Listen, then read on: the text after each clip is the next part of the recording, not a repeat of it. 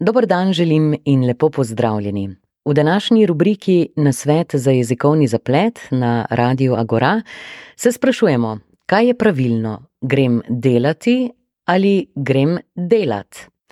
Verjetno bi večina odgovorila, da se bolj pravilno sliši grem delati, vendar ni res. Pravilno je grem delat. Poglejmo zakaj. Besedo ima profesorica slovenskega jezika Anja Strajnar.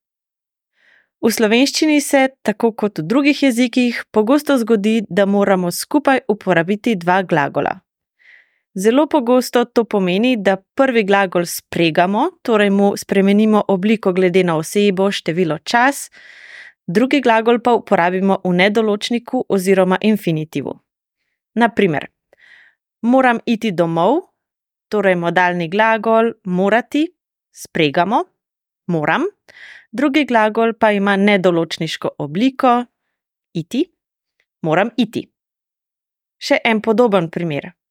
Nehal je kaditi, glagol nehati spregamo, nehal je, drugi glagol pa je v nedoločniku kaditi, nehal je kaditi.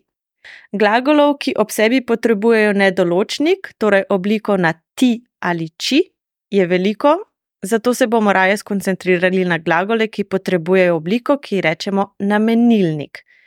Jaz tej obliki rada rečem tudi kratki nedoločnik, ker gre v bistvu za nedoločnik, ki pa nima ti ali či, ampak samo t ali č. Torej samo odstranimo i od nedoločnika. Glagoli, ki morajo imeti ob sebi namenilnik ali kratki nedoločnik, so glagoli, ki pomenijo premikanje naprimer iti, priti, skočiti, teči. Poglejmo si nekaj primerov. Jaz grem spat ob enajstih. Tukaj imamo torej glagol iti, grem, torej glagol premikanja, ki mu sledi glagol spati v namenilniku, torej infinitiv brez i, spat. Grem spat. Drugi primer. Kdaj pridete iskat otroka? Tukaj imamo najprej glagol priti, pridete, torej glagol premikanja, ki mu sledi glagol iskati v namenilniku, torej brez i na koncu. Iskat. Pridete iskat. Tretji primer. Skoči odpreti vrata. Tudi tukaj imamo glagol premikanja, skočiti, za njim pa glagol odpreti, spet v namenilniku. Odpreti. Skoči odpreti. Čeprav se nam mogoče zdi, da je oblika glagola brez i na koncu preveč pogovorna ali mogoče nepravilna, v bistvu ni res. Če imamo glagol premikanja, mora biti drugi glagol v točno tej obliki, torej brez i na koncu. Slovenski jezik loči pri glagolu, to je besedi, ki izraža stanje, dogajanje, dejanje, nedoločnik, delati in namenilnik, delati.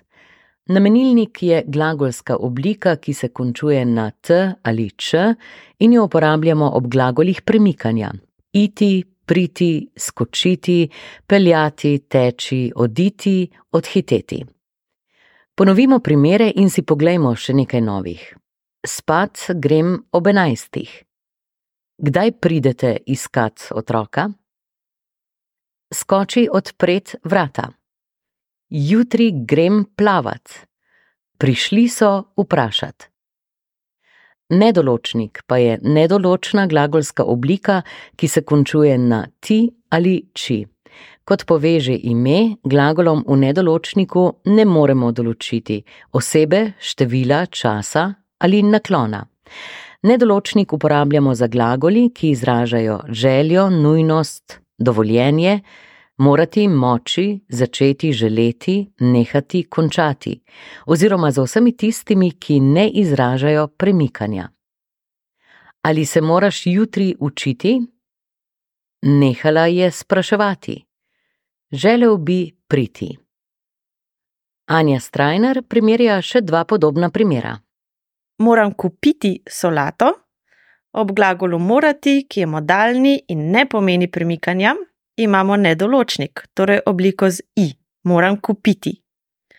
Grem kupiti solato, ob glagolu iti, ki je glagol premikanja, moramo uporabiti namenilnik, torej obliko brez i. Grem kupit.